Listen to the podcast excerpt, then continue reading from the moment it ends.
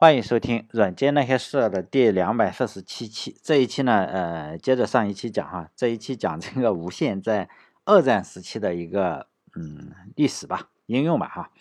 上一期呢是讲的是第一次世界大战时候呃通讯的发展，这一期呢讲二战是吧？二战时疯狂的技术，包括就是无线通信技术吧。可能大家是没有感觉是吧？二战对这个呃战争对。无线通信的技术可能是没有感觉，为什么？因为 二战实在是打的太大了，人类历史上可能，呃，只有下一次能超过了。二战实在是打的太大了，为了能把同类快速的干死呢，人类发明了大量的技术。这样比较起来的话，能让人通话实际上是没有什么大不了的。毕竟二战时候造出了原子弹，是吧？原子弹的蘑菇云足以让任何的技术不值得一提。所以呢，大家，呃，二战时一说呢，都是这个。呃，原子弹呀，或者什么东西哈，没有人说哎，无线通信。除了原子弹，二战中呢，人类还发明了雷达呀，比如说发明了声呐，发明了导弹，也发明了电脑，是吧？也发明了各种各样的通讯设备。这些设备呢，实际上也是有安装在坦克上。刚开始的时候的坦克是你要接受一个信息的话，是要停下，停下，然后装这个天线。然后才能够接着用，否则的话，你 有一个大大的东西把它屏蔽掉，实际上是不行的。但后来这这个才慢慢的才可以，就是说，呃，改进嘛，改进之后啊，才安装到坦克上。后来呢，就慢慢的又出现了一个人是吧，可以背在身上到处跑。但是呢，和核弹这种呃大杀器比较起来的话，我仍然是认为这些无线通信实际上是不算什么的。所以呢，呃。不能说蹭热点，我先讲一个与核弹有关的故事吧。可能大家对于这个曼哈顿计划是比较熟悉了哈，在这里我讲一个可能大家不是特别熟悉的，也是造核弹的故事，就是希特勒呢为什么没有造出核弹来的故事。这个故事之中呢，就会用到一个当时间谍，呃，主要是欧洲的间谍哈，欧洲的间谍用到的一个电台。如果大家是游戏爱好者，像我这样哈，就是天天玩游戏，如果呃。喜欢玩游戏的话，应该知道 E A 啊，E A 出了一个系列的游戏叫《战地风云》，叫做 Battlefield，就是《战地风云》。哎，当然我不是给他做广告啊，但这个不是做广告。这个游戏实际上，如果大家玩这个第一人称射击游戏的话，我认为还是可以值得玩一下的。哎，第一版是二零零二年发布的，当时我是上大学，然后大家玩盗版是吧？呃，那时候玩盗版，后来，哎，后来我实际上已经补补回来了，补了好几张了。哎，一玩这个就是真的是惊讶的下巴掉下来了。后来这个系列的游戏，我是只要它出，我就会买一个。后来当然工作是有一点点小钱，开车了嘛，是吧？然后就买正版啊。再说了，你这个呃 Xbox 上也好，还是 PlayStation 上也好，你不破解也玩不了这个盗版，并不是说咱们的这个素质多高，是吧？就买正版玩。我要说的这个游戏呢，是二零一六年，二零不是二零二零年哈，二零一六年出的是《战地风云五》。就《战地五》啊，这个游戏的剧情啊，有一个呃小姑娘，她跟她妈妈，这个小姑娘叫苏菲，呃，她跟她妈妈两个人，她妈妈是一个科学家是吧？然后呃，就是说呢，他们这两个呃叫什么叫这就是手撕德国人嘛，主要是咱们扮演的是这个小姑娘，第一人称射击嘛，就把这个德国占领的挪威的重水厂给炸了。就这么个游戏剧情，这个游戏中啊，我们扮演的这个小姑娘呢，我个人觉得还是挺好玩的。如果你了解历史的话，就会觉得更好玩。其他的地方当然是不清楚的哈，但是这个重水厂，就是这个游戏中啊，《战地风云》中，《战地五》中这个重水厂是按照当地的实地的建模搞出来的，据说是一模一样。呃，现在那个厂子还是有的，每年都赚啊好多钱。呃，他卖重水一直卖到前两年才不卖了。如果大家想玩的话，一定要呃记住哈，如果你你是学生又有时间的话，记住就是玩这个游戏的时候，你一定要拿这个望远镜到处观察一下这个敌人的位置，然后呢用刀就可以了。这这个实际上设计是有点 bug，你这个小女孩的刀比这个嗯枪还准，有时候我觉得你可以一刀一个。就就把这个敌人都干掉了，还要注意的话，就是说里面有喷火兵啊，喷火兵是比较难搞的，你拿这个机枪一缩的还打不死。哎，期间呢，你实际上是可以开好几个车，但是开那个卡车的话容易被人打爆，但是呢，开那个三轮车是没事的。哎，不能叫三轮，是三轮车，但是后呃很多轮子，就是后面是有履带的，我也不知道叫什么车哈，反正能在冰上跑。如果开那个车的话，因为那个地方会有很多喷火兵。然后呢，你就可以直接撞死，一撞比比用枪好。我这是实验了很多次之后，呃，我喜欢玩游戏哈，经常会实验这个东西，然后你就会发现，呃，撞死是最方便的，因为它还不等开火的时候，你把它撞了，它实际上是原地被撞撞飞，然后掉下来爆炸，因为它是喷火兵嘛。但游戏中整个游戏的剧情是比较夸张，是呃，并不是母女。现实中啊，它实际上是根据现实中的剧情，呃，现实中的历史改的，当然是改的肯定是面目全非。你不可能呃搞的，就是说呃跟现实一模一样。现实中我们主要是讲现实，它这个游戏上呢是母女两人，现实中是四个挪威人搞的这件事情。当然我们可以想象一件事情，如果在一九四三年的话，纳粹德国先搞出了原子弹。那可能今天我们就是另外这个世界肯定是另外一个样子，有可能啊，我们每天可能起立的时候先先想要振臂高呼嘿，希特勒是吧？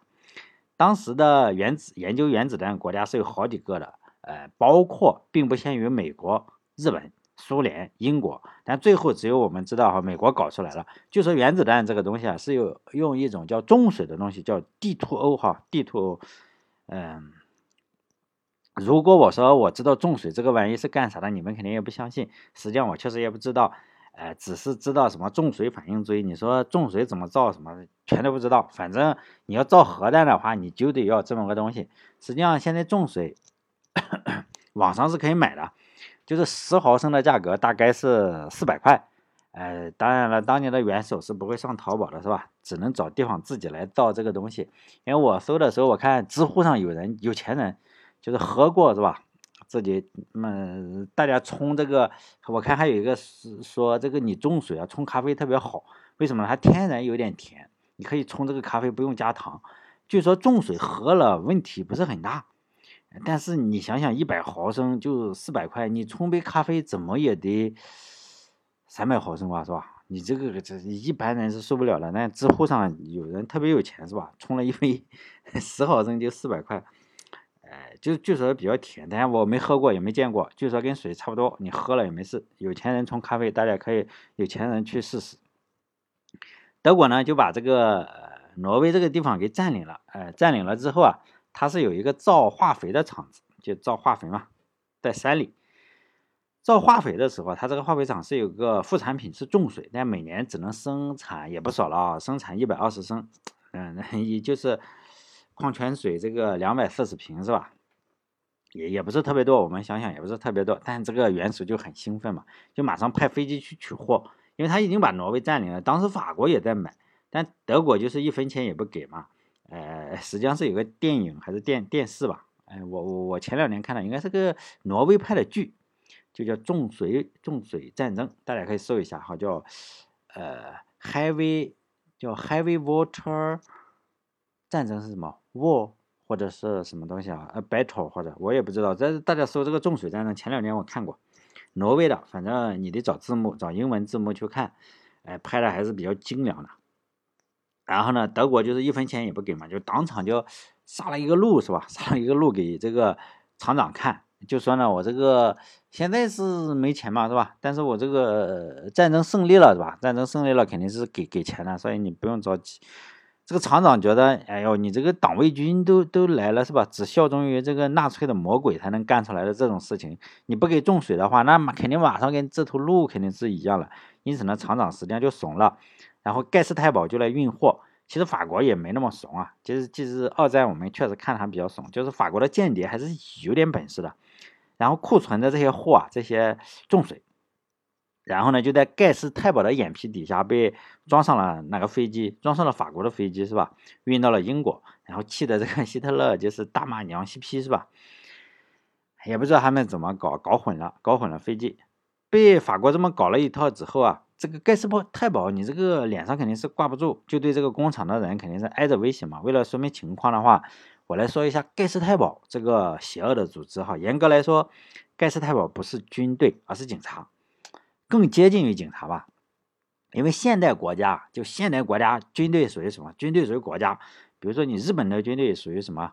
日本、德国的军队属于属于德国人，就它不属于某个政党。但是呢，这个盖世太保不一样。比如说美美军，你要属于谁？他属于共和党还是民民主党？不是的，他属于美国。哎，但是这个盖世太保不一样，盖世太保是什么？是党卫军，就是说我只保卫呃保卫这个纳粹党，你老百姓不服，我妈弄死你，就这个样子。呃，盖世太保不算是军队啊，呃，盖世呃战斗力呢也不是特别强，但是德国的这个军队他不杀老百姓的，德国的二战时候的军队也不杀老百姓，实际上杀了呢，杀老百姓的这些人基本上都是盖世太保，盖世太保不太一样，他属于党卫军，他存在的整个价值呢就是。保卫这个政党属于秘密警察，他面对的人群主要是能打是什么？他主要是你手无寸铁的老百姓，比如说犹太人，他不能打，老百姓没枪，或者妇女和儿童是吧？他把妇女强奸了，或者是儿童，嗯，脑袋打开花，这个可以。但是他一旦与有枪的人打起来，那就瞬间崩掉。实际上，这个呃盖世太保这个名字听着比较好，实际上他跟那个有枪的人打，那那就是没得打，就肯定就不行。哎，别以为他们多牛逼是吧？他们的牛逼是对于整个的老百姓来说，也是本期节目他们出丑的原因之一。因为他们的对手是什么？四个上过战场的人，就不是老百姓了。当然也是挪威的人，但是这四个挪威人呢，上过战场，虽然也不是什么超人，但是会打枪啊。三个会打枪的，一个不会哈。呃，也会滑雪，这就够了。打三千个盖世太保就不要太轻松了，是吧？四比三千，但后来不是四比三千，十比三千嘛。德国呢，就在这个化肥厂旁边，就呃 安排了三千个三千个盖世太保，一部分人呢就保卫这个大坝，因为化肥厂它是要用电的，可能肯定都要用电，我们玩游戏都要用电。实际上旁边是有个大坝，这个大坝呢是做什么水力发电机，另一部分人呢是保卫这个呃化肥厂，呃化肥厂造什么？他后来肯定是不造这个化肥了嘛？你二战时你又不种地，你造化肥干什么？主要是造这个种水。因此呢，他主要是造这个副产品。当然，英国人也有是情报部门嘛，肯定知道你让希特勒造出了核弹，那伦敦肯定是大概率来一颗，搞不好来两颗是吧？买一送一。所以呢，英国就派出了大量的飞机来干什么？就轮番轰击这个化肥厂。当年的炸弹可不像现在美国这个巨型巨型钻地炸弹，现在巨型钻地炸弹的话，四十米的这个花岗岩直接给你钻进去。当年呢，这个炸弹就是靠重力，你炸它上面的建筑，但它这个重水生产啊，它在地下就没办法，是吧？英国人就很着急，于是呢，他们这个就找了四个逃亡的挪威人，这四个挪威人呢，他就生活在这个化工厂附近嘛，就对他们逃难的，逃难的，这就是说。纳粹进来了，他们逃难了是吧？逃难，然后就生活在这个化工厂附近，也就对附近肯定是相当熟悉的。还有就在一个月黑风高还有大雪的夜里，四个家伙也就被这个空机呃飞机啊空投下来了。本来这四个家伙也不是什么专业军人，呃，让他们干的活也不是说你们四个过去把这个纳粹给干掉是吧？不是，就是说呢，你你给找个平地，然后能降落飞机就可以啊。这四个人中，甚至还有一个人不会打枪，只会用电台，也就呃，本期就是这个电台，这个电台叫什么？Parasite。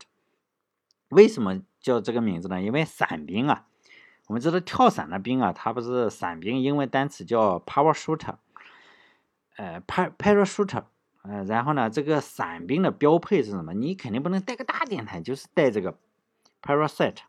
当然了，这是外号，他的真实的名字叫瓦东马克。seven，呃，当然这这一段故事哈，它来自一本书啊，叫《The Secret Wireless War》，就是说无线无线秘密战争，是吧？不要问我这本书从哪里来，其实很简单，我都是花钱买的。这书就是你这书能从哪里来？又没人送我，我就找人啊，或者找同事，或者什么时候出差的时候让我不带本书或者是什么。当然就是说我做了很多期电台嘛。呃，每个电台里面，我基本上都是看人家的书，然后呢总结一下哈有趣的故事。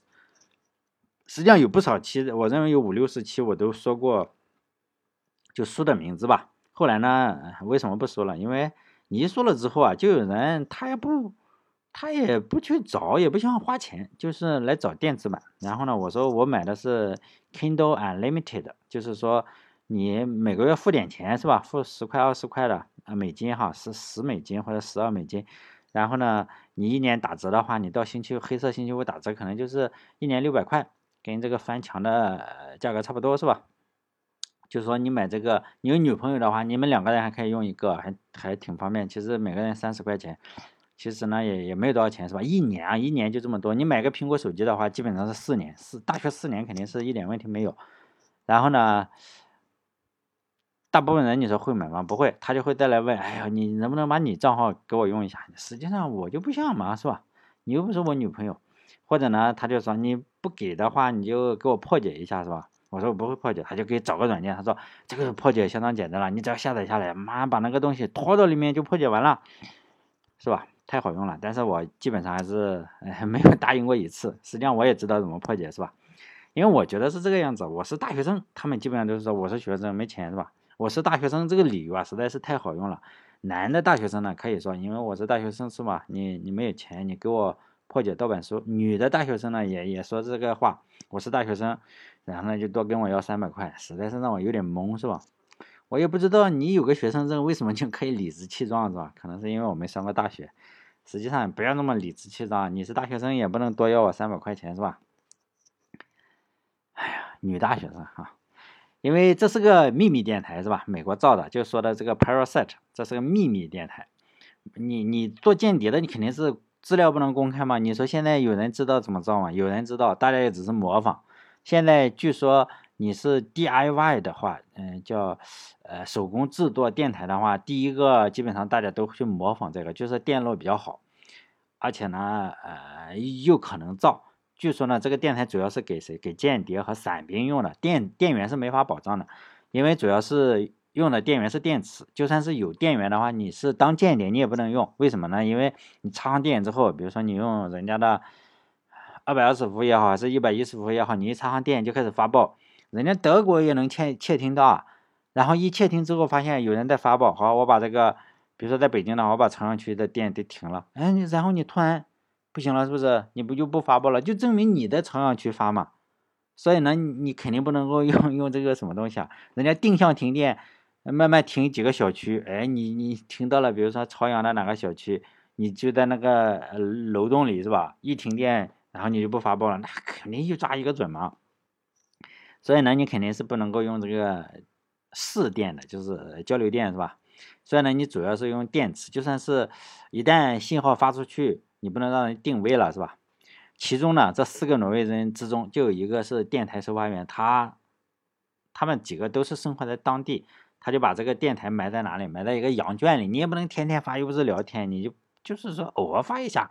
有重要事情发一下。本来英国是不指望你做什么的，因为你是一个不是职业军人，是吧？你不是职业军人，你就是过去跳伞，都是现都是所有的都是重新培训的。因此呢，这四个人干什么？就是说，你给我整出个跑道来，你把跑道上面啊放上灯，放上这个这个灯，然后我这个飞机降落了，剩下的事情我英国兵来干，是吧？在规定的时间、规定的地点，你就跑到那个山里，给我整个跑道出来。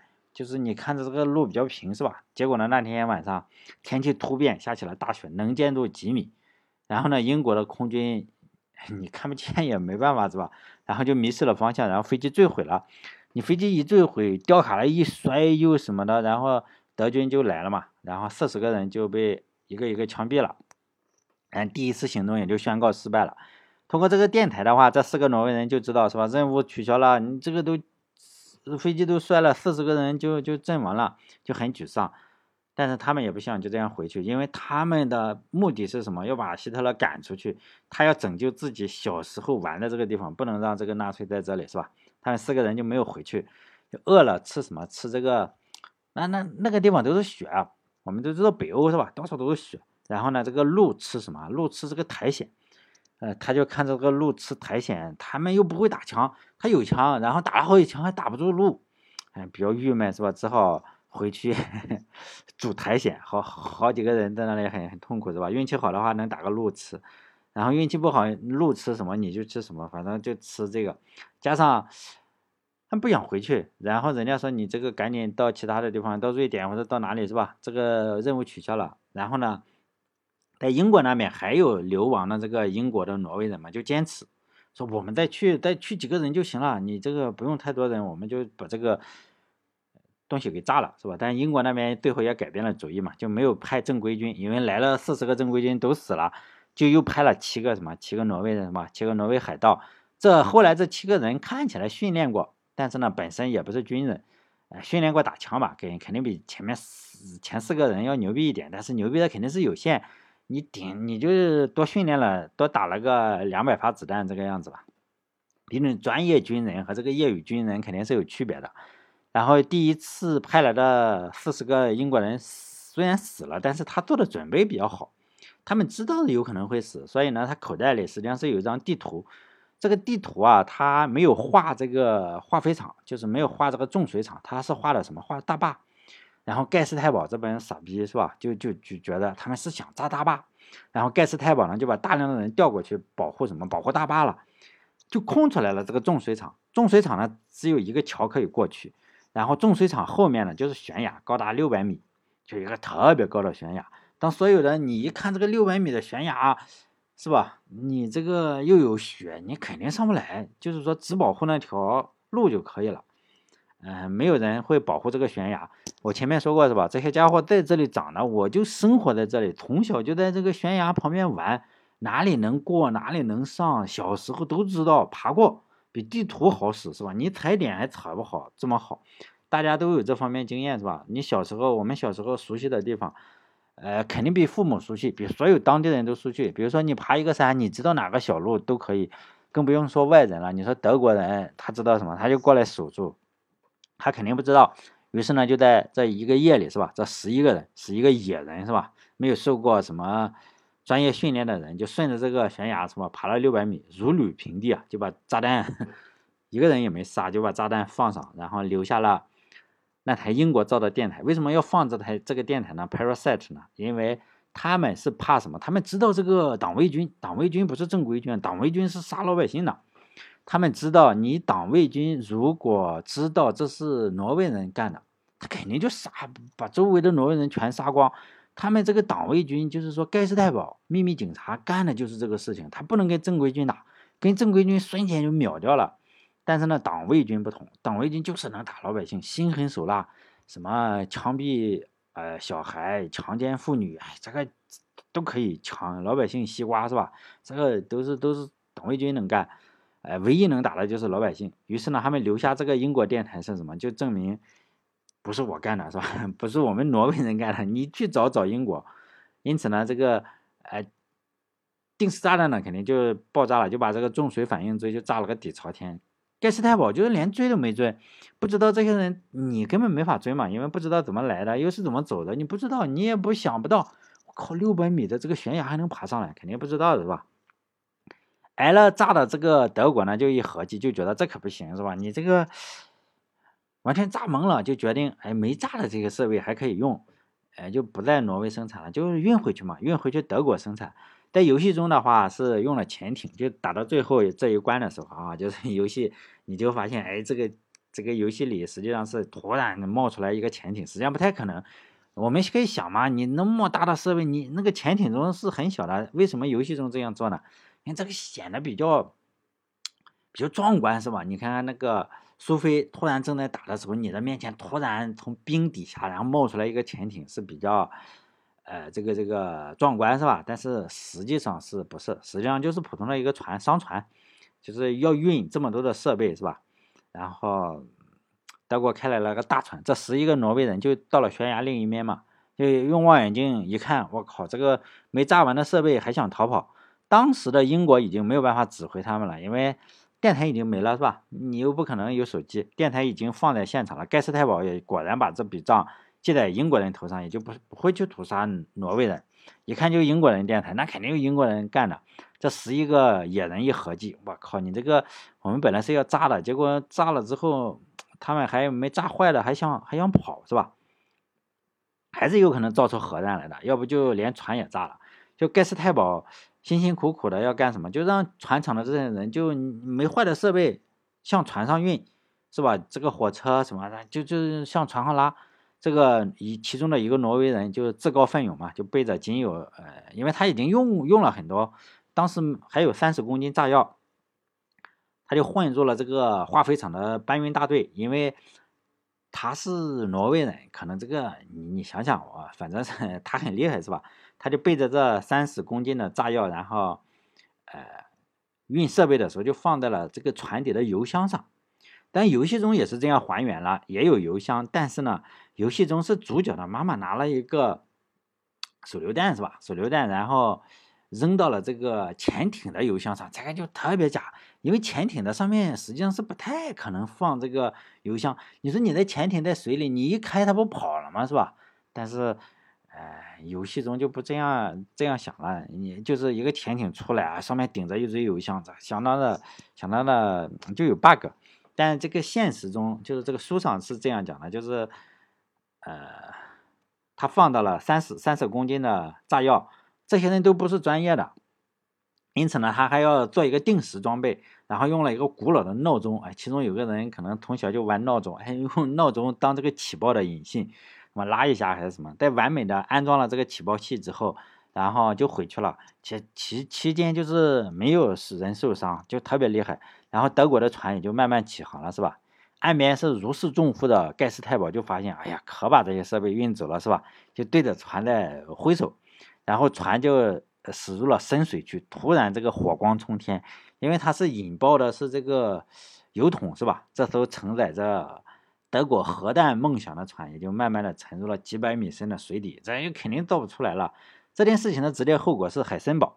就没有办法得到足够的造核弹的燃料，只生产了一部分，最后一部分也就你生产了一部分，就是我们知道还有一个临界体积嘛，你这个 U 二三五达不到足够体积的话，它炸不掉的。但是呢，德国投降之前，纳粹还是决定要把这我虽然造不了原子弹，但是呢，我还准备造成脏弹，就是说呢，我把铀二三五放在这个。普通的炸弹里，妈恶心你一下是吧？我就打到你纽约或者是旧金山啊。后来他选的是旧金山，他们就决定把这个，因为德国要投降了，纳粹呢就决定，呃，把这些造出来的那一些，他肯定造出来了一部分这个铀二三五，然后呢送给自己的朋友哪里？日本是吧？然后就让一艘装装装着这个 U 二三五的潜艇，然后穿过太平洋送给这个朋友是吧？日本的，他们叫轴心国是吧？朋友。日本当时实际上也是在造核弹了，U 二三五根本他也没造出多少来，再加上这个，呃，德国造的这一些，即使造不出原子弹来，但是能做出一些放射性炸弹，就投到美洲、欧洲和美洲。据说当时选定的城市是旧金山，但不知道了，是吧？旧金山也好，还是纽约也好，反正他哪个都都行。但是呢，天算不如人算，德国这个潜艇就运这个 U 二三五到日本的潜艇啊，到这个。后来被美国俘给俘虏了是吧？德国人也就投降了。你上来换气的时候，你被俘虏了，然后这些 U 二三五也就被美国缴获了，送到了新墨西哥州的阿拉莫斯国家实验室。奥本海默一看，哎呀，这就是德国要送给这个日本的 U 二三五嘛。然后呢，他本身就奥本海默就觉得这很伤心是吧？毕竟你半路劫道是一件非常不光彩的事情，好像送快递。你半路给人劫了是吧？本来是送给日本的 U 二三五，我们美国人是吧？咱们美国人也不能这样这么恶心，不要是吧？就像是美国退还这个大清政府的赔款，然后从而建立了清华大学一样。这次美国呢也把本来属于日本的 U 二三五，最后还是呃还给了日本，就觉得不能要这个东西。呃，这些德国送给日本的 U 二三五呢，就被美国装到了一个叫小胖子，还有叫小男孩的两颗原子弹中，然后一颗呢。空投给了广岛，一个空投给了长崎，也算是完璧归赵，物归原主吧。可能不是日本人想象的，是吧？德国元首送给你们的 U 二三五，终于还是还给了日本。美国人是一点也没留下，不但没有留下，反而呢还多送了一些。好嘞，这一期就讲这里啊，下一期再讲一讲这个摩托罗拉。摩托罗拉也非常厉害啊，摩托罗拉在二战中也也发 发了很多的这个呃。就是这种通讯通讯设备嘛，它实际上是在二战时期，它以前是造收音机的哈。嗯，本来这一期我想讲，讲不完了。好嘞，这一期就到这里。如果大家喜欢我的节目的话，可以关注我的微信公众号，叫“软件那些事”，六个字哈，“软件那些事”。我是模仿明朝那些事，结果呢，总是发音不准。好嘞，这一期就到这里，再见。